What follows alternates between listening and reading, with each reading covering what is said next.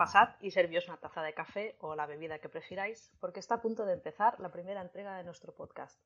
Es un placer ejercer de maestra de ceremonias para esta alianza, de la que os voy a presentar a Miriam. Hola Miriam. Hola, hola. Y a David. Hola, buenas. Ambos escritores y creadores del portal de reseñas literarias a librería. Y la que os habla, Carla, aunque me conocéis mejor como Café de Tinta. En el programa de hoy hablaremos de un libro de acción, de magia, de señoras con mayúscula, con brazacos y sobre todo de amistad. Efectivamente, hablaremos de La compañía amable, de Rocío Vega, editado por Cerbero. En esta ocasión, al tratarse de un libro de relatos, hemos planteado el podcast para hablar de nuestros tres relatos favoritos, pero en orden cronológico de la historia de la compañía amable. ¿Qué es la compañía amable? Es un grupo de amigas que viven una serie de aventuras a través del tiempo en este libro editado por Cerbero, como hemos comentado. Y tenemos lo que es el típico grupo de Dungeons and Dragons, ¿no? Una maga, unas guerreras, un bardo, bueno, una barda en este caso, y una señora con escudo que no deja de ser una especie de sacerdotisa guerrera. Y contadme, chicos, David, por ejemplo, ¿cuál es tu personaje favorito? Mi personaje favorito en contraposición con mucha gente, yo creo que es Violante, porque me gusta, no sé, lo poderosa que es, lo atrevida que es. Es, es como que el resto se ha rendido cuando ya son mayores mm. y ella sigue dando caña. Sí, es verdad. Sí, además en, algunos relatos se aprecia la tirria que le tienen las demás. No se sabe si muy bien por el poder oculto que tiene que ya nos hablará Miriam, porque justamente es el relato que ha escogido ella o porque es, es diferente a ellas? Ah, yo creo que Violante, desde el principio que empieza a leerse los relatos y a conocerse los personajes, yo creo que es una de las más fuertes. Mm, medio antagonista, medio protagonista, pero yo también, aunque sí que es la que esa dualidad de sí pero no, a mí también me parece muy atractiva, me parece una de las más poderosas de la, de la compañía. ¿Sería tu favorito también? Eh, no, mi favorita es Trick. Ah, pero esa es la mía, pero esa es la mía. es la que más me gusta. Pero, a ver, ¿por qué? Aparte de porque mola todo. no sé, me parece que es está muy bien desarrollada. Eh, tiene bastantes altibajos, eh, claro, porque vamos desde su juventud a la edad más, más adulta, cuando ya están muy desgastadas, y, me parece que es muy fiel a sí misma en este proceso. También diría que es una de las más leales, no sé, no sé cómo decirlo, pero me parece una que guarda bastante lealtad al grupo a pesar de todo, y me parece que es la que siempre está ahí no sé, es la, es la que más me gusta desde el principio. Sí, en el fondo la compañía amable empieza con un relato de Tri. Sí. Y, ya vemos un poco el, el modo superandi de la mayoría de relatos, que es que Trick está ya mayor, ahí con su mm. rodillera gastada y con su brazo en cabestrillo, que la pobre parece que no, pero todavía tiene caña para repartir, y van llegando las otras anteriores miembros de la compañía amable, para pedirle favores. Sí, y la lían, y la lían, y la lían, en, en cosas. Sí, sí, a mí también es mi personaje favorito, aunque estaba en dura competición con Nadija por cómo está desarrollada. Pero sí, sí, me gusta el planteamiento de, de cómo ha envejecido un personaje de, bueno, un personaje de acción, una guerrera como ella, y que aún así siga dando caña, a pesar de sus achaques. Que está muy bien. Y de todas formas, Nadija casi podía ser, no sé, me parece a mí, por los datos que he leído, me parece que es como la líder de, la compañía. No sé, parece como que es la que, la que lleva la voz cantante en algunas ocasiones. No, a lo mejor la protagonista en sí, pero parece como que actúa como líder. Yo creo que son todas. Me da esa sensación. Yo creo que son todas. Incluso a veces he pensado que es más Dalika, la líder. No sé si por el estatus de ella Mm. Pero no sé, ¿tú David qué opinas? ¿Cuál es la líder de la compañía? Sí, yo quizás veo más líder a, a Darika. Sí. No sé. Pues Me gusta bastante. también Sí, puede ser, puede ser. Lo que pasa es que como anda ella con sus con sus amoríos, pues se le pierde un poco el norte a veces. bueno, todas tienen sus historias, que es lo divertido también, ¿no? Sí, sí, claro, es semi-culebrón. Sí, es un poco sí. fantasy ópera. Sí que es verdad, sí que es verdad. Y, por ejemplo, de vosotros dos, David, yo sé que tú lees más género. ¿Qué te ha parecido a ti La compañía amable como libro de fantasía?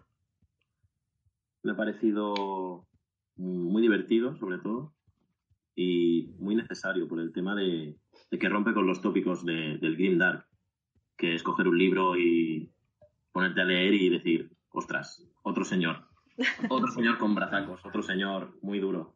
Mm. No sé, creo que escribir libros así es necesario hoy en día. Y lo admiro mucho la compañía, la verdad. Estoy esperando, o sea, espero impaciente la segunda parte. O sea, queremos más aventuras de la compañía amable. Sí, sí, sí. afirmativo de, parte de los tres. ¿Y tú, ¿Y tú, Miriam, que por ejemplo sé que no sueles leer género de fantasía, ¿qué te ha parecido el libro? Sí, yo no suelo leer. De hecho, en los últimos años habré leído tres o cuatro novelas de, fantasía, de género, es decir, muy poco. Y, La copiable me llamó la atención ya desde el principio, ya, como dice David, ya por la premisa, por el aire nuevo que es evidente que trae, eh, escrito por una autora, con protagonistas femeninas absolutas. Y, me ha gustado bastante. Me ha gustado el estilo sencillo, el estilo cercano, con un toque hasta diría costumbrista y, y me parece muy un aire nuevo a veces incluso se me olvidaba de que está leyendo una novela de género en sí, porque tiene un lenguaje que se acerca mucho incluso al estilo urbano, al estilo del realismo. Hmm. Eh, se le da mucha importancia al intimismo, a los sentimientos de los personajes, a su personalidad, que es algo que en, la fantasía muchas veces se, se, olvida y por eso es un género que a mí siempre me ha costado leer, porque a veces no se tiene en cuenta al personaje en sí, sino a lo que hacen, a sus aventuras, a sus desventuras. Este creo que, que Rocío Vega se centra mucho en, en los personajes en sí que casi diría que sí que es evidente, ¿no? Que es una, es una colección de relatos de género, pero eh, también es una colección de relatos de, de personaje. Entonces se centra mucho al, protagonismo de cada una de ellas y es casi diría también coral, no sé. Por eso que, me ha parecido muy interesante, muy diferente a cualquier cosa que había leído de, género. ¿eh? Aunque ya te digo que no soy ninguna experta ni ninguna férrima seguidora de, de este tipo de publicaciones, pero que muy bien. Muy bien, o sea, tú lo recomendarías como lectura aparte de, aparte de a los seguidores de literatura fantástica, lo recomendarías en general como lectura. Sí, sí, porque creo que a, las personas que no estén muy familiarizadas con el género que le puede ayudar a, despertar el interés y a, animarse a leer otro tipo de historias de, género. Mm. Sí, porque es verdad que tenías, has comentado que es una literatura muy cercana y es verdad porque incluso temas como la gastronomía utiliza platos de nuestra cultura. Antes David comentaba, antes de empezar el podcast, de las migas con chorizo. Y esto no es, muy habitual verlo en libros de fantasía, que parece que todo tenga que ser súper rebuscado y acaba creando un imaginario que puede ser imposible de abarcar. Te tienes que imaginar muchas cosas. Y eso para, para los lectores de, no acostumbrados a la fantasía se hace cuesta arriba. Claro, porque la fantasía al final, mientras tú estás leyendo, tienes que imaginar el mundo, tienes que imaginar las poblaciones, tienes que imaginar la forma de vida y si no estás acostumbrado a leer así, tal cual, te puede estar muy abrumador. En cambio, en esta obra de Rocío Vega, digamos que viene todo muy sencillo, es muy cercano, es como que no hace falta que explique demasiado porque ya llegamos a comprenderlo fácilmente. Mm. Y creo que sí que, es, sí que sería recomendable para personas que no estén familiarizadas con, con este tipo de obras de género. Y aparte, joder, protagonizada con, con señoras, es que eso ya a lo mejor era necesario, por favor. Sí, de verdad. Ahora, íbamos, ahora iba a, esta parte de por fin un libro de fantasía protagonizado por mujeres que, que, se, que, se, salvan a sí mismas, por favor. Por Dios, es que ya era hora, ¿eh? Porque tú, David, por ejemplo, el, que lees también más fantasía, incluso para ti, igual que para mí, que también soy lectora bastante asidua, no es frecuente encontrar libros con protagonistas femeninas fuertes. Es difícil, sí. Eh, por eso yo llevo muchos años eh, buscando esto, más que por cansancio y porque me parece inverosímil que, que, los hombres sean los protagonistas totales y las mujeres sean como, bueno, hay que poner una mujer o, o incluso que sirvan de decoración. Por eso llevo bastantes años leyendo prácticamente solo autoras, porque las autoras suelen retratar más este tipo de personajes que, a mí me hacen falta como lector. Y la compañía Malo es un ejemplo perfecto, lo, lo, retrata al 100%. Prácticamente no recuerdo, no sé si un par de hombres en, toda la, obra que hayan sido así como destacados y, eso es bueno, es fresco, porque hay que poner un poco las cosas eh, en igualdad y, eso también en la ficción. Pues sí. Y aparte, y aparte el tratamiento de la diversidad, de la diversidad sexual de, la, de los personajes, que vemos de todo.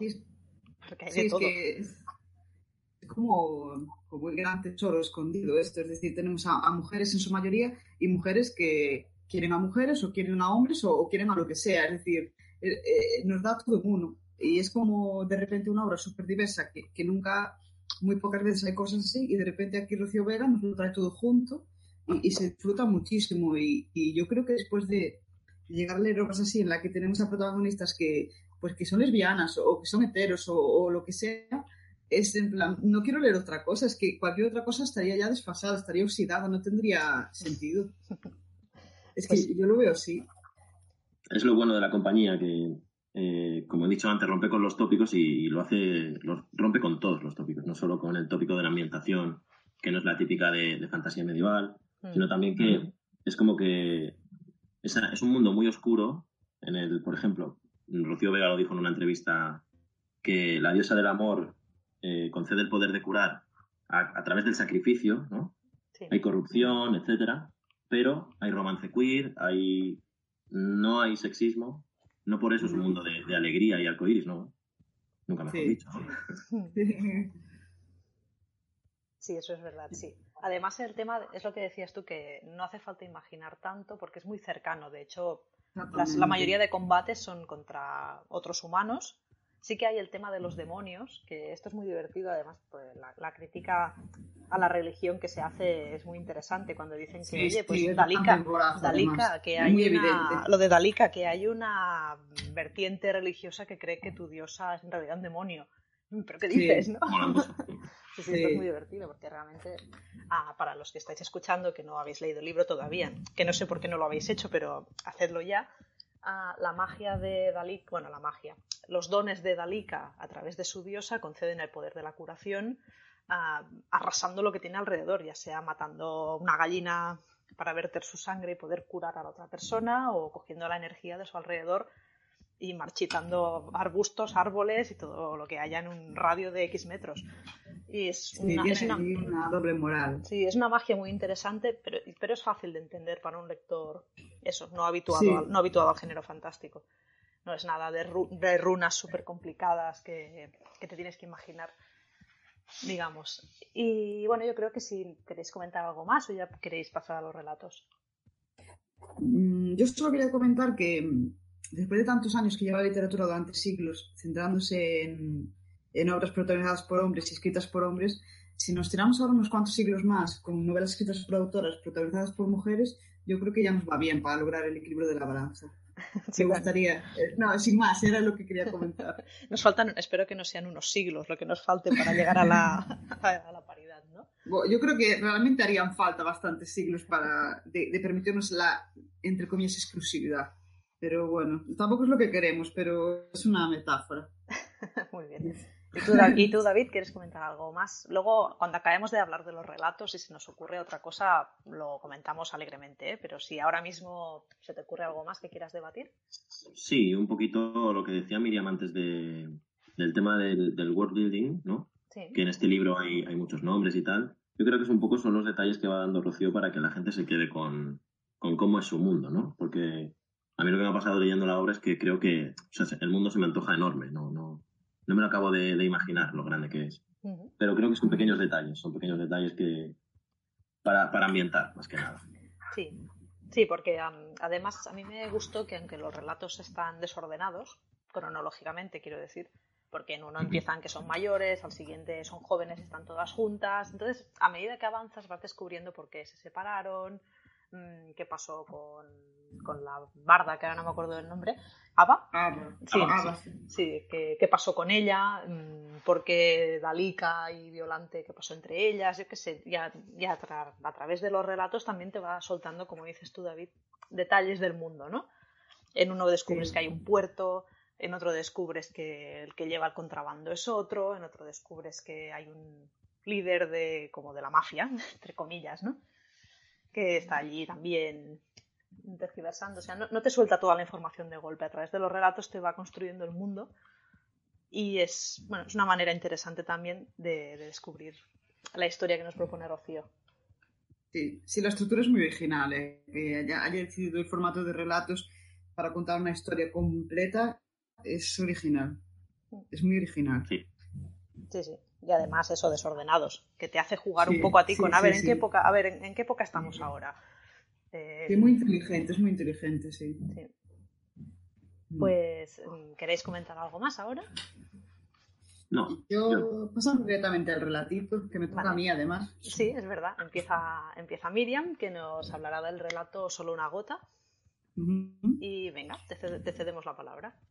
El, el relato de Solo una gota es, es muy épico, porque aparte empieza de una manera muy, muy épica, con Violante y Dálica haciendo aguas menores y, y con- presentándose un problema muy importante, es que Dálica eh, está con Violante, que tienen ahí como, se nos adivina, ¿no? que tienen una relación, romance, y, y Violante, que es una de las pocas del grupo que le gusta ir con faldas eh, largas, se presenta como un problema muy típico que nos pasa a las mujeres que llevamos a veces vestido, y es que eh, al ir al, al aseo se, se llena el vestido de pis. Y, y así empieza el relato de Rocío Vega con toda la elegancia del mundo. Eh, eh, tenemos a las dos chiquillas que, que están en su enamoramiento y además están eh, borrachillas de una bebida que se cita aquí, que es el chat, me parece que se llama así, el chat, que, bueno, no, no queda muy claro lo que es, pero se da a entender que es una bebida bastante, bastante fuerte. Es una de las referencias. eh, también se bebe cerveza y vino, pero el chat lo menciona en este relato, creo con alguno más. Y cuando Dalika y, y Violant se unen al resto, están en una taberna donde se encuentra un poco la, la vida social del, del momento.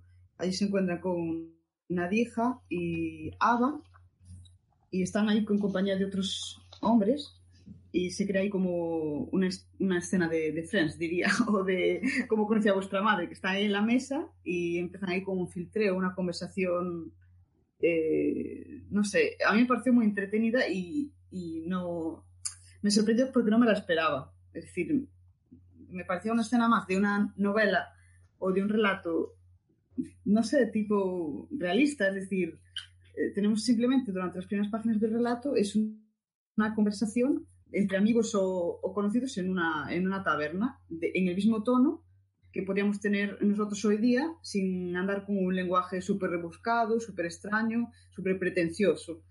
Eh, eso me llamó mucho la atención. Y aparte que es muy entretenido, es, tiene toques de humor, toques de, de romance, toques de drama y empieza a desarrollar un poco lo, lo complejo que son las relaciones entre, entre ellas, hay ciertas envidias, ciertos resquemores, se ve que unas se llevan mejor con unas que con otras, no sé, un poco las relaciones en sí. Mm. ¿Y por qué te ha gustado, No sé. este, por qué te ha gustado este relato?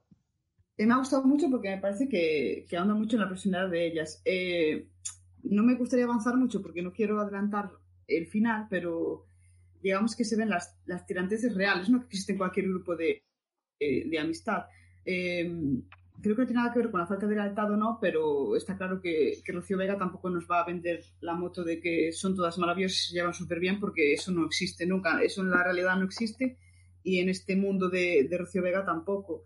Eh, aquí empieza a desarrollar eh, como las relaciones personales entre estas chicas tienen sus más y sus menos y hay cierta, entre comillas, sororidad, pero también cierta falsedad entre ellas. Eh, eh, vemos una importante discusión que, que le lleva a vivir una situación bastante delicada a las, a las chicas en su juventud, porque aparte este relato se, desarrolla cuando, digamos, la acompañable está joven y fuerte y las emociones son mucho más pasionales que, que después. Entonces, a mí lo que más me ha gustado es ese desarrollo de, su personalidad y cómo estos problemas, entre comillas, de instituto, eh, hacen que, que en una situación de extremo peligro eh, les pueda afectar. A mí es lo que me resultó muy curioso, porque aparte aquí también se habla del tema de, los demonios que citabas antes, que es uno de los más complejos y, y que da mucho juego. Y eso me ha, gustado muchísimo, me ha, sorprendido mucho también, porque es algo que nunca había leído yo en este tipo de, de obras. Supongo que estaréis de acuerdo. no, es broma. no, sí, sí. Realmente es un relato interesante en el que se plantea cómo era la compañía en su juventud, como has comentado muy bien. y que es cierto que en una de las escenas que están, digamos, en peligro porque están en cierto sitio, con riesgo y todo, claro, están, están reñidas como si fueran adolescentes en el instituto. Lo has dicho, Lo has dicho, lo has dicho muy bien y claro, es como, quizá ahora no es el mejor momento para que os pongáis a, a pelear y os separéis. Claro, es decir, es que no están peleadas en el último baile de fin de curso, están peleadas en una situación de extremo peligro. Es, es, es como extrapolar una cosa a la otra. Es en plan, ahora no, tía, ¿sabes? Es, es, lo que me ha parecido súper original. Claro. Sí, está bien porque es lo que dices tú, que se nos habla de que no son perfectas. Que está bien, porque normalmente en fantasía parece que o los buenos son muy buenos y los malos son muy malos. Los personajes ambiguos sí que hay, por suerte, pero no es lo habitual. Y en esta obra todas, todas tienen su punto de oscuridad, digamos. Sí, sí, claro, es que es la dualidad de las personas y, aquí lo plasma muy bien. Era un poco cansino en, novelas que, en historias clásicas de, de, fantasía épica, en que existe un grupo, en el que el grupo es totalmente unido y nunca hay ningún problema y siempre dan la vida unos por otros, no sé, es, que sí, que está muy bien, pero realmente la realidad se aleja mucho de eso. Todos somos un poco ególatras, todos tenemos nuestros favoritismos y todos tenemos parte de un grupo que queremos más y parte de un grupo que nos da más igual. Y es un poco también lo que pasa aquí, que en una situación de vida o muerte, no siempre la heroína o las heroínas van a actuar en plan voy a ayudar a los demás y me voy a sacrificar yo. ¿eh? Es un poco también esta moralidad realista que, plantea eh, la autora y, y que me pareció muy, muy buena. Y a ti, David, este relato también te debe gustar porque la protagonista es violante. Tu favorita, ¿eh? Sí, me, me gustó mucho ese relato también. Pero bueno, como ya lo habíais escogido, pues me quedé con otro. Te quedaste con las obras. Sí. no, precisamente el que has escogido tú, que ahora lo comentarás, también es un relato muy potente y es el que yo también tenía dudas de coger, ¿eh? O sea que hmm, ha estado reñida la cosa, ¿eh? Sí, era difícil elegir, era difícil elegir. Sí, porque todos tienen, todos tienen algo que comentar y es lo, es lo bueno de este libro, que yo creo que es difícil decir, este relato es mi favorito de todos. Sí, porque hay, hay, varios, además, según quien lo protagonice, ves un punto de vista o ves otro, la, la época en la que estaban también influye y es, es muy interesante, la verdad. ¿Y quieres comentar algo más, Miriam, de tu relato? No, no se me ocurre nada más. De, en plan, dejarlo ahí, creo, eh, sí que me gustaría añadir que, que, me que me parece muy interesante la ruptura que hay entre cómo empieza y cómo termina, porque ya te digo, empieza con una situación súper trivial y termina con algo muy trascendental para, para la protagonista y para el grupo en sí. Entonces, eso me, me pareció un relato muy completo en ese sentido y muy arriesgado también que rompe todos los esquemas, que tiene una estructura súper rota y, que juega muy bien con un lenguaje y, en fin, que eso. uno, para mí uno, de los más originales, sencillo de entender, y, pero que creo que en su sencillez abarca muchísimo del significado de lo que es la compañía amable en sí. Mm. Sí, yo también creo que es un relato que es muy completo porque Rocío añade muchas cosas. O sea, hay muchas cosas en este relato realmente. Y no, no aturulla sea, realmente hay, acción, hay magia, hay la amistad entre ellas, los conflictos internos entre ellas, la relación que tienen Dalika y Violante.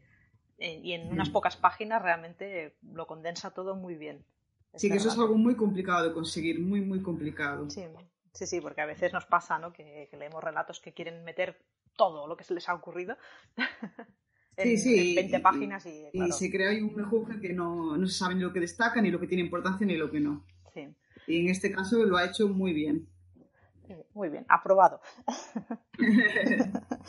pues creo que ahora es el turno de David. ¿Qué, relato escogiste tú al final? Eh, la marca del hechicero. Porque si bien el, relato de Miriam, como ella ha dicho ahora hace un momento, sirve de, imagen o símbolo de lo que es la, compañía amable, ¿no? en, su formato, entre comillas, clásico, ¿no? En plan, grupo de mercenarias joven, ¿no? Este sirve de, símbolo de, lo que son después, un grupo de amigas disuelto, más que de mercenarios, un grupo de amigas. Y por eso lo he escogido. Vale, pues cuéntanos un poco de qué va. Vale, pues eh, es un poquito la premisa que, que tienen casi, casi todos los relatos que suceden en esta época, es que es eh, una, una miembro de la compañía tiene un problema y va a buscar a, a a preguntarle, bueno, a buscar, a buscar ayuda, ¿no? De Trick, que es un poquito, como decíais, quizá la líder o la que lleva no sé cómo decirlo. La que, el problema que, tiene, que soluciona los problemas. Yo creo que el problema es que Trick es la única que tiene un hogar fijo establecido. Porque las otras, buscarla, claro, las otras están por ahí y es como, bueno, una va con el barco, que ya lo veremos luego, Dalika está por ahí haciendo sus cosas, la y Violante también estaba por ahí haciendo sus cosas siempre. Y Trick es la que tiene casa en aquella en la ciudad, que es Albadín, creo. Y es como, vale, sabemos dónde está, si pasa algo, eh, tenemos, tenemos el punto de, encuentro aquí, ¿no?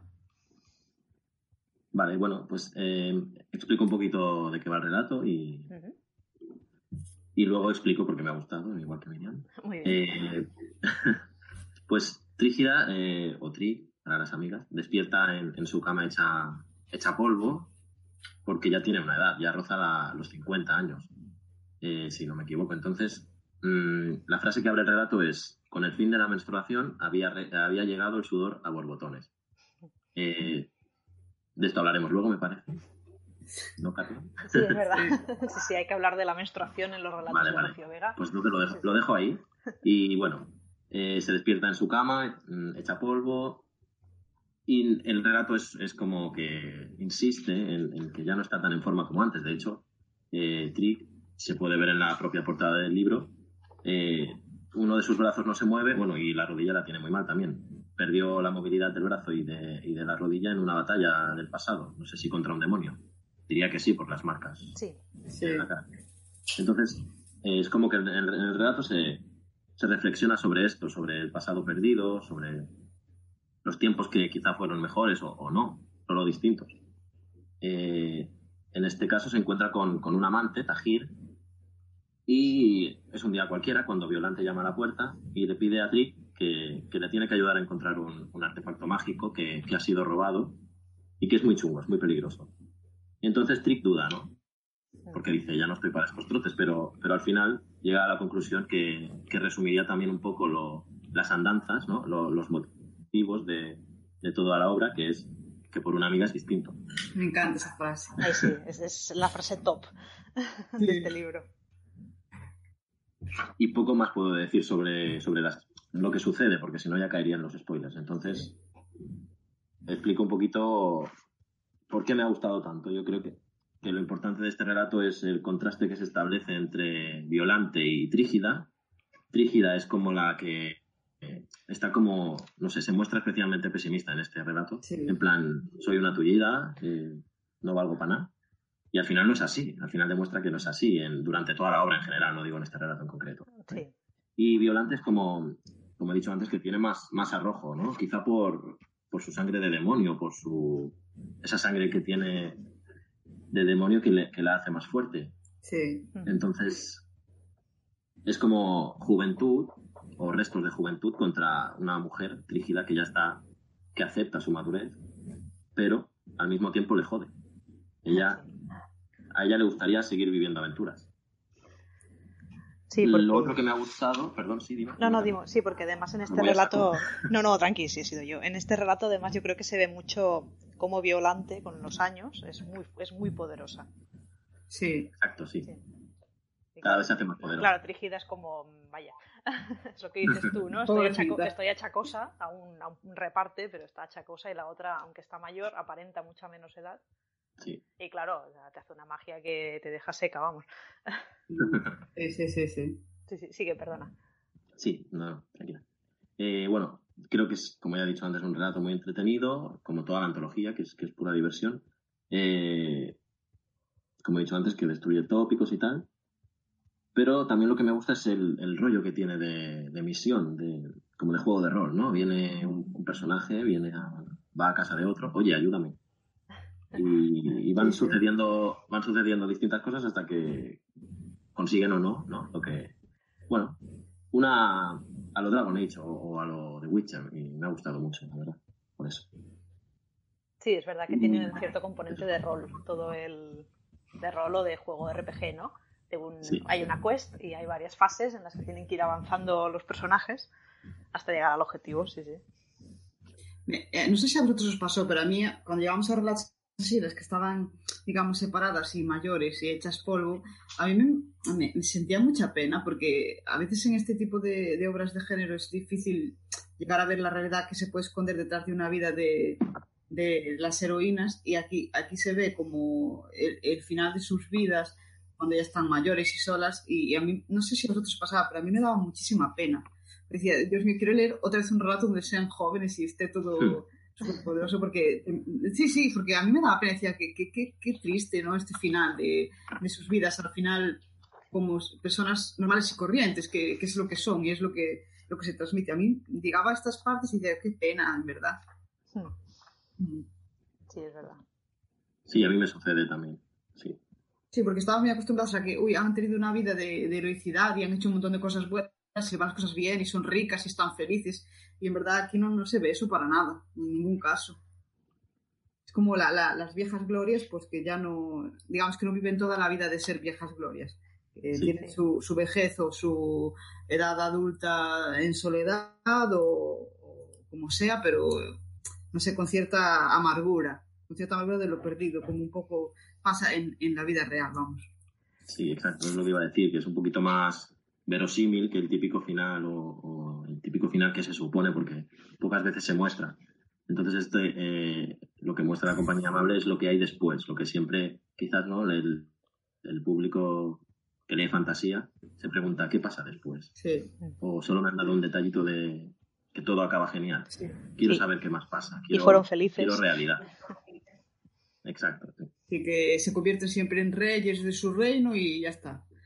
Y eh, aquí es todo lo, vamos, aquí todo lo contrario. Sí, porque además creo que es en tu relato, David, que se comenta que Trígida intentó abrir un bar, bueno, una, una Sí, posada. una taberna. sí. y, y ella misma está hastiada del negocio porque incluso la gente iba por la fama que tenían ellas como la compañía amable, como Sí. lo que decíais de las viejas glorias, pero ella se desinteresó totalmente por el negocio y lo acabó abandonando. Es un, es un muy pequeño spoiler, perdón, Sí. perdón a los oyentes, pero creo que es necesario comentarlo por este hecho de qué pasa después, qué haces con los ahorros de toda una vida guerreando y matando demonios y combatiendo cosas, ¿no? Sí, Sí, sí, porque ella es la única que creo que tiene un hogar fijo. Entonces, claro, sí, se, ve, es se, ve, se ve esta resolución un poco. ¿no? sí. Y no Mm. sé, ¿quieres comentar algo más, David, de tu relato? Pues creo que ya lo he dicho todo. Muy bien. Pues creo que me toca a mí. Sí. Yo escogí el relato de Un mundo mejor, que podría afirmar que es uno de los más melancólicos que tiene el libro. No sé si estáis de acuerdo. Mm, sí, puede ser, es posible. Sí, porque os lo voy a comentar un poco por encima. En esta, en esta ocasión, Trig va al puerto con una botellita de alcohol, que no sé si era orujo, y está muy contenta porque recibe a una visita muy especial, que es Nadija, que viene junto, junto a su hija Elvira. Entonces están allí en el puerto porque se dedican al contrabando con su barco que se llama La Vagabunda. Que además el barco mola que te cagas porque, perdón, pero lo, lo, lo guía con un silbato mágico. O sea, a ver, Sí. no mola mucho, ¿eh? O sea, son ellas dos ahí, ella va con su silbato y el barco va, entra del puerto, sale, o sea, es maravilloso. Sí, Además lo describe como la hija bastarda de una carabela y una balandra. sí, Muy bien todo. Entonces, ah, bueno, ellas están ahí cenando tranquilamente y empiezan a tener estas conversaciones melancólicas de los viejos tiempos. De, en plan, ¿os acordáis de que cuando Ava y... y además estamos en un punto que es un poquito más adelante del relato de David, en el que se nos presenta que Nadija tiene como cuatro o cinco hijos. Es como que estuvo casada durante 20 años, creo que se comenta. Y claro, o sea, te da también un poco el punto de vista de qué ha pasado con la compañía a lo largo de los años. Porque nos faltaba un poco el personaje de ella, de qué pasó en este punto del libro. Y también es importante que Trig comenta que Nadija y ella son las únicas que se ven por placer. Que Nadija normalmente no la va a buscar por, oye, me ha pasado esto, necesito esto, mm, pártete la cara por mí. No, no, se ven porque se echan de menos, porque se aprecian y todo. Pero, como todos los relatos de la compañía amable, no podía quedarse así de tranquilo. Y entonces tenemos que hay un problema y Trig y Nadija tienen que ir a partirse la cara con sus achaques y, su, y, sus, y sus movidas y se lo tienen que ir a, y se tienen que ir a salvar las castañas del fuego. Hay una escena de combate muy interesante, además, considero, porque claro, son ellas dos que están, son ellas dos que están mayores y aún así consiguen salir, bueno, digamos que airosas, pero ya les cuesta. Que también vemos esta parte que decías de Trígida que empieza a sentirse un poco inútil en la lucha, en plan, vale, puedo llevar la cimitarra, pero me, cuesta mucho, ya no tengo los reflejos de antes, ya no... Bueno, la decadencia, un poco, digamos, de la, decadencia humana y de, la vejez, que por, muy, por muy buena guerrera que sea, en este relato debe tener, no sé, 50, 60, la pobre. Sí, sí. Claro. Y hay una frase que están, hay un diálogo que están Nadija y ella hablando, que Nadija le dice, llevo tiempo pensando que Ava era el corazón y cuando ella murió lo perdimos. Entonces realmente hay este, a ver, porque Ava ya se sabe desde el principio que falleció, se, se irá viendo más adelante qué pasó con ella y todo, pero ah, claro, es un punto de inflexión de en aquel momento todo cambió entre nosotras. Y es un relato que lo considero melancólico, pero con acción, y es interesante. Además también se habla del tema de la maternidad, que como decía Miriam antes es un tema recurrente. Y bueno, no sé, lo considero muy interesante. Y no, sé, si os gustó a vosotros también o...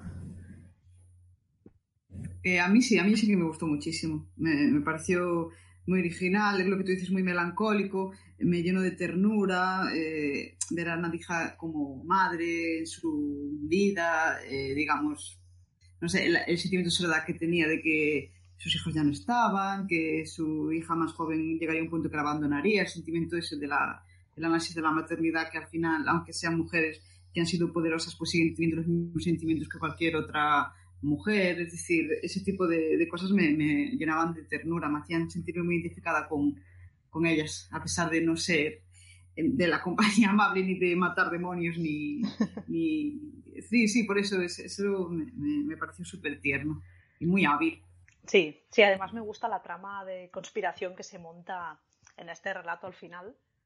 En plan, uy, ¿qué está pasando? Es, también este punto de investigación que también, también le da un giro interesante al relato y el final yo lo encontré brutal. sí, sí, sí, me, Gustó, me gustó mucho. Y también me gustó que Nadija le dice a Trick, oye, mira, lo siento, es que no te quería liar en esto. O sea, es de las, de las pocas que oye, mira, que de verdad que lo siento, que, no es que, que no es que te haya metido en esto por queriendo, ¿sabes? Ella, que por ella se iba sola, en plan, mira, que no te quiero meter en este lío, tú vete a tu casa y ya me voy yo a defender las cosas y la otra, pero que dices, ¿no? Por una... la, pobre que, quieras o no quieras, siempre acaba metida, ¿eh? La verdad. Sí, yo creo que es una... con, su brazo que no puede mover su rodilla reventada, pero la pobre al final acaba en todas, ¿eh? Es una gafe. es que totalmente... Hay que plantearse una mudanza, quizá. bueno, ella ya dice que ya no se va a ir de ahí. Mm. Al, final, al final de este relato justamente es, mm, quizá te podrías considerar, no, no, yo de aquí no me voy. Sí, sí, es verdad. ese es su hogar y es lo que tiene. Y no sé, ¿queréis comentar algo más en concreto del relato cuando lo leísteis? ¿Os gustó? ¿Tú, David, por ejemplo? A mí me ha gustado todos mucho. La verdad es que creo que cada relato transmite una cosa distinta, consigue transmitir una cosa distinta. Y el que tú dices, o sea, el, que tú comentas, perdón, eh, sí, lo que transmite más que nada a mí es, nostalgia, mm, una especie de nostalgia por, por la aventura y lo de la magia me parece muy importante y destacable. Sí.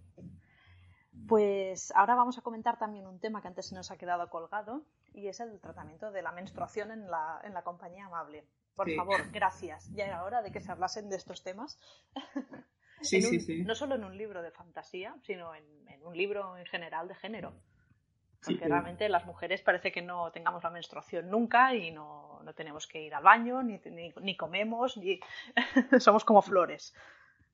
Sí, de, hecho, estaba pensando, claro, ya, ya tener la, regla hoy en día con nuestra vida, entre comillas, cómoda, de, de nuestros aseos y, nuestra ropa limpia y nuestros, nuestras lavadoras y todo, es un follón. Hasta para trabajar a la oficina te, te tocan las narices un montón, te imaginas en esa época en la que, en fin, vivías a lo mejor 20 días de viaje que no tenías ni un sitio donde lavarte, eso tenía que ser, o sea, terrible. O sea, mientras te preocupas de matar a mil demonios, tienes que preocupar de, tu maldita regla. Y es en plan, ¿por qué? ¿Por qué sabes? Eh, es, que eso, se hizo muy poco hincapié en eso, en, la fantasía en general. Y por fin, por fin se ve y, y, se, se ve lo engorroso que era y, lo terrible, y que las mujeres es una parte de su vida y que, se tenía que plasmar como tiene que ser. Y no es glamuroso, ni es ser femenino, ni nada, es simplemente un coñazo y ya está. Es, que es verdad, no, es, no, es, una mierda. Sí, además también en el relato de Bajo la luz de Abastrat, si no estoy diciendo mal el nombre, se habla mucho de este tema porque comentan que Trig tiene unas reglas dolorosísimas que solo se le calman con una piedra caliente. Y claro, las otras le dicen, hombre, yo te puedo ayudar, una sabe hacer magia, la otra tiene el don de la diosa para curar el dolor y tal. Y ella dice, sí, claro, pero cuando ya nos tenga aquí cerca, me... cuando tenga el dolor me voy a querer apuñalar. o, sea, prefiero, estar, prefiero estar acostumbrada al dolor y, no recurrir a la magia. Que está bien que se hable este, de, estos temas realmente porque no, no estamos acostumbradas. Es como, mm. gracias, Rocío. sí, sí. Que, quería comentar el tema de, Rocío me parece súper valiente en todo lo que, lo que ha plasmado aquí y llama la atención porque eh, es una eh, autora que ha nacido en los años 90, o sea, tiene mi edad y, me llama mucha atención cómo es capaz de, de, escribir sobre esa madurez como si ella haya vivido una edad adulta de abandono y de repente sea capaz de volver a, la juventud, ¿sabes? Como si hubiera tenido una especie de máquina del tiempo de decir, venga, me voy a volver vieja, voy a tener hijos, se han ido de casa y voy a escribir lo que se siente. Me, llama muchísimo la atención eso también, que creo que es digno de encomiar. Sí, es capaz de plasmar esta nostalgia por, lo, por la juventud, digamos, ¿no? Sí, sí, cuando realmente ella sigue siendo muy joven, es una autora es, extraordinariamente joven para escribir con esta madurez. ¿Tú, David, estás de acuerdo también? Sí, en el tema de la menstruación me parece que solo lo había visto en un libro, en, en Yabari, de, de Lola sí, Cierto, es cierto, sí.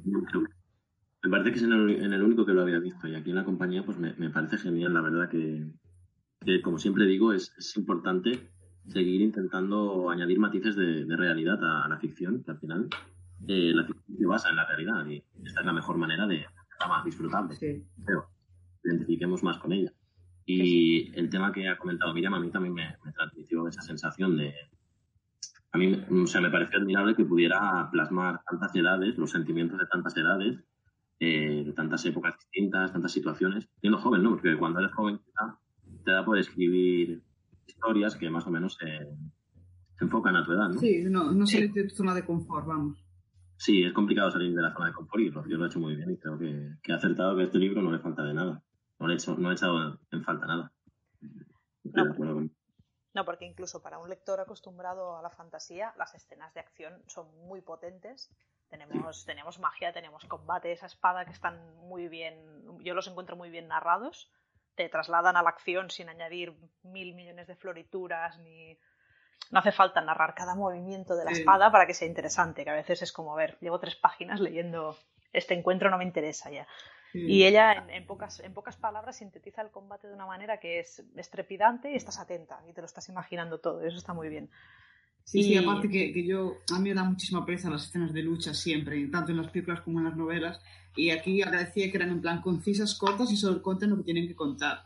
Porque es que eh, creo que es la primera vez que soy capaz de soportarlas. es una cosa que a mí me, me aburría muchísimo, porque creo que son bastante recurrentes y repetitivas es decir, que, te aporten algo nuevo, por aquí ella, como hace a lo largo de toda la obra, rompe con todos los tópicos, se crea las batallas a su, a su ritmo, como ella ha considerado, y así que muy bien también en ese sentido. Sí, a ver, a mí sí que me gustan las escenas de lucha, pero en libros, películas, series, lo que sea. Pero es verdad que hay libros que se exceden, como comentaba antes, y en este caso ella es como, te voy a soltar las, la información básica y, concentrada de este combate para que te quedes con lo que necesitas para saber cómo ha ido. Y muy bien, muy bien. Sí. Es cierto. Sí. Y bueno, chicos, pues no sé, ¿qué nota le pondríais al libro? Tú, David, por ejemplo. Yo le pongo un 10. Pongo muy pocos 10, pero cuando un libro creo que, que, debe llegar a todo el mundo, yo le pongo un 10. Muy bien. Ya se lo puse en la librería. Así. ¡Pam! Tal cual. ¿Y tú, Miriam? Pues yo como no soy lectora de género muy habitual, pero yo le pondría un 8,59. Muy bien. Más o menos. Mm. Yo también creo que le pondría un 10, no solo por el, contenido en sí, que es fantástico, es la edición. Porque, perdón, pero sí, la, edición es maravillosa. Porque es, preciosa, eso ya gana dos puntos más por lo menos. Las ilustraciones de, yo creo que les costó elegir qué ilustración poner de portada, porque las, las interiores son maravillosas. Sí, sí, sí. Hay algunas, yo estoy enamorada de la del, del relato que escogí, la de Un Mundo Mejor. Que tenemos, ah, preciosa. esa es maravillosa, pero es que no sabría con cuál quedarme. Ahora las estoy así repasando un poco y es como, esta es preciosa, pero es que está también. Sí, es que, es que merece la pena, o sea, que comprárselo y tenerlo en casa, porque es que es precioso. Es, es que no, es una maravilla, está súper cuidada la edición, tiene muy buena calidad y es que es muy bonita, ¿eh? Sí. Muy, muy bonita. Y, y, y, no sé qué me decís de la, de la cita para empezar con Virginia Woolf, por Dios, que de, una habitación propia, que es una de mis obras favoritas, es decir, es preciosa la cita inicial. ¿Nos la quieres leer? Sí, venga, va, la voy a leer. si insistís tanto, la voy a leer. Venga, léela, por favor. Y traté de recordar, entre todas mis lectoras, algún caso en que dos mujeres hubieran sido presentadas como amigas. Todos los personajes femeninos importantes de la literatura no solo hubieran sido vistos exclusivamente por el otro sexo, sino desde el punto de vista de su relación con el otro sexo, y esta es una parte tan pequeña de la vida de una mujer. Es que creo que, que, es el resumen perfecto de lo que es la compañía amable. GIF de aplauso. Sí. sí, sí, a Virginia Woolf también, por favor. Sí, sí, muy necesaria. Sí, y nada, yo creo que ya hemos comentado todo lo que teníamos que comentar del libro. No sé si queréis añadir alguna cosita más. Mm, ¿Cuándo sale la segunda parte? Rocío trabaja. Ya está en ello, ¿eh? ya está en ello. trabaja más. Yo, quería comentar una cosita. Dime, claro. Un poquito en relación con el origen de la compañía amable, que no sé si habéis leído la entrevista que le pude hacer a, Rocío el, mes pasado. Por supuesto. allí comentaba que había nacido eh, a partir de una, una tasa de error que todavía si no me equivoco. y, gracias a la iniciativa de la otra fantasía medieval de Laura Morán, que ah, es una antología de relatos que está por salir, pero que es como que lucha contra los tópicos de, del Grimdark, igual que lo hace la compañía. Al final, no sé cómo va el proyecto, la verdad, pero es como que Rocío agradece mucho a esta iniciativa el, haber podido pensar en, haber podido crear la compañía. Y bueno, gracias también a la, a la iniciativa gracias a ella tenemos un tan, guay. Tendremos que seguirle la pista también a esta, a esta antología. De hecho, me suena y al final, sí, mira, ves, al final lo agradece en los agradecimientos del libro, ya lo dice también, ¿verdad? Sí, el, concepto de por una amiga se creó por y para ella, hablando de Laura Morán, de la antología La otra fantasía medieval. Así que la continuación de las aventuras de Trig y las demás se debe enteramente a ella. O sea, sí, sí, es, hay muchas ganas de leer esto también. Sí. Y bueno, ¿queréis comentar alguna cosita más? Mm. Creo que viene el libro, eh, si no me equivoco, que lo he visto por la voz de Cerbero, viene acompañado aparte de unas cartas, ¿no? O algo así, o unos cromos o algo así. Sí, cromos. Los naipes, yo los tengo todos, soy un friki. es que es una maravilla. ¿eh? Es una edición muy cuidada, al nivel de la de No son molinos también, la de los relatos, que también era una edición maravillosa, y, pero esta en concreto yo la encuentro espectacular. Ya no solo formato, además el precio lo encuentro muy ajustado porque realmente creo que eran 20 euros. Sí, sí, son 20 y a veces nos encontramos libros de tapa blanda sin, sin, sin apenas ilustración que son más caros. Y este realmente, Es que, eh, y este realmente tiene aprender. y este además, solo por las ilustraciones interiores, ya es digno de tener en la estantería. Sí, sí, totalmente. Y nada, pues quiero aprovechar que os tengo aquí conectados, que ambos sois escritores, para que me habléis un poquito de vuestros proyectos, porque yo sé que David estás a punto de publicar una novela, que creo que es tu segunda novela, si no estoy metiendo mucho la pata. Bueno, un librito. Un librito. ah, pues cuéntanos un poco qué librito es y de qué va. Bueno, es, un libro que combina relatos, un par de relatos y, poesía. Eh, se, se saldrá el mes que viene y se llama Lágrimas de Aren. Un poquito del origen del mundo en el que ambiento, ambiento mis historias. Bueno, trabajo con dos mundos distintos. El otro día me dijeron que eso era un poco típico, ¿no? Stephen King. Pero bueno, pero no es la idea. Pero es que la, teoría, la teoría Pixar me hizo mucho daño. Bueno, la teoría Pixar es muy grande, perdón. ¿eh? Sí. Es un mundo es fantasía. Al final lo que, me, lo que siempre me sale es fantasía. Intento escribir un poquito de todo de, dentro de, la literatura de género, pero al final se me va la olla y escribo fantasía que, que si no es fantasía en origen, pues acaba siendo fantasía onírica o algo así. Es que me, me llama. Y... Una, una breve interferencia. Cosas del directo, amigos. Sí. Bueno, eh, la idea del libro es también un poco, o sea, del libro y de mis historias en general es también un poco romper con los tópicos. Eh, en Lágrimas de Aren, por ejemplo, eh, hay dos partes que están escritas en femenino genérico, quiero, quiero probarlo. Y, y nada, porque, porque la editorial toma de que no me dicho nada. nada, que, me leáis. Vale. Ilustrado por Gema, además, ¿no? Si no me equivoco. Sí, es verdad. Ay, sí, la, portada, la, portada, la, portada, es la, portada, es maravillosa. Luego, la, luego la enlazaremos, por favor, para que veáis la portada. hay un dibujo que le pedí que, que, que, le dije, me tienes que dibujar a dos diosas eh, peleando y bailando al mismo tiempo. Bueno, Así sencillo, ¿sabes? Sí, algo fácil. Sencillo. Pues es precioso el dibujo. Oh, ya, a ver. Estoy deseando tenerlo ya. Es muy bonito, sí. ¿Qué sale? ¿En septiembre? ¿Tienes fecha ya? El 17 de septiembre. Pues nada, ya sabéis. ¿Cómo, eh, ¿dónde, lo, David, ¿dónde lo ha publicado hace poco su primera novela también, ¿eh? que si tenéis mucha impaciencia por su nueva novela podéis coger Proyecto Ficción que está súper bien también. Es estupenda y además está ambientada en el mismo mundo del que vas a sacar este o es otro diferente. Sí, está en el mismo mundo. Perfecto, pues ya lo tenéis, o sea que venga. ya podéis correr a por ella, sí, porque realmente está muy bien. ¿Dónde la, ¿Dónde la pueden adquirir? ¿En la web de la editorial? Sí, en la web de la editorial hay varios enlaces. Eh, eh, sí, se puede reservar allí, pre-reservar. Luego ya no sé dónde se podrá comprar. Supongo que aparte en la web de la editorial en más sitios, sí. Perfecto. típicos. muy bien.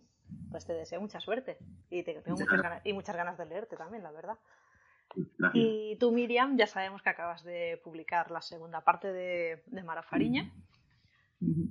Ahí estoy, en plena promoción, después del veranito y ahora en septiembre y octubre empezamos a hacer cositas, llegamos offline, de, de movernos por ahí con ella, porque creo que es algo que siempre he querido hacer y con, con mis antiguas novelas no he podido, pero ahora ya, ya es lo que me apetece.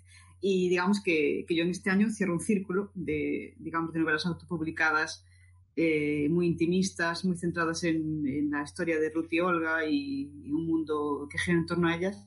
Uh -huh. Y digamos que estoy cerrando un poco un ciclo personal en este sentido, de, de estas tres, tres, novelas que llevo autopublicadas ya desde 2015. Y nada, en ello estamos, que, que, a ver qué tal va este año y el siguiente, que me voy a un poco a enfocar a, a dar a conocer este, este mundillo que, que he creado tan intenso él, tan, tan, hablando de mujeres que, que se aman, de, de, religión también, de, de libertad, de feminismo y, y, bueno, en eso estamos. Supongo también buscando dar hueco a, a, el estilo de literatura clásica, pero más, más actual también, eh, intentando hacer renacer este tipo de literatura que creo que, que, se ha quedado un poco relegado, un poco olvidado y, y mi objetivo siempre ha sido resucitar los tipos de libros que a mí siempre me han gustado leer que cada vez son más difíciles de encontrar, son difíciles de, de encontrar editoriales que apuesten por ellos también. Y, y, nada, ahí estamos. Yo creo que tendremos que hacer otro podcast sobre la autopublicación sí. y, los, y los resultados que ha dado, porque creo que también ahí hay mucha tela que cortar. Sí, y, y puede ser interesante. El, el, el canal que, que, que, permite que historias que editoriales no, no quieren apostar por ellas, pues que sean leídas y que sean los propios lectores los que, los que den la credibilidad o no a ellas, vamos. Uh -huh. Correcto.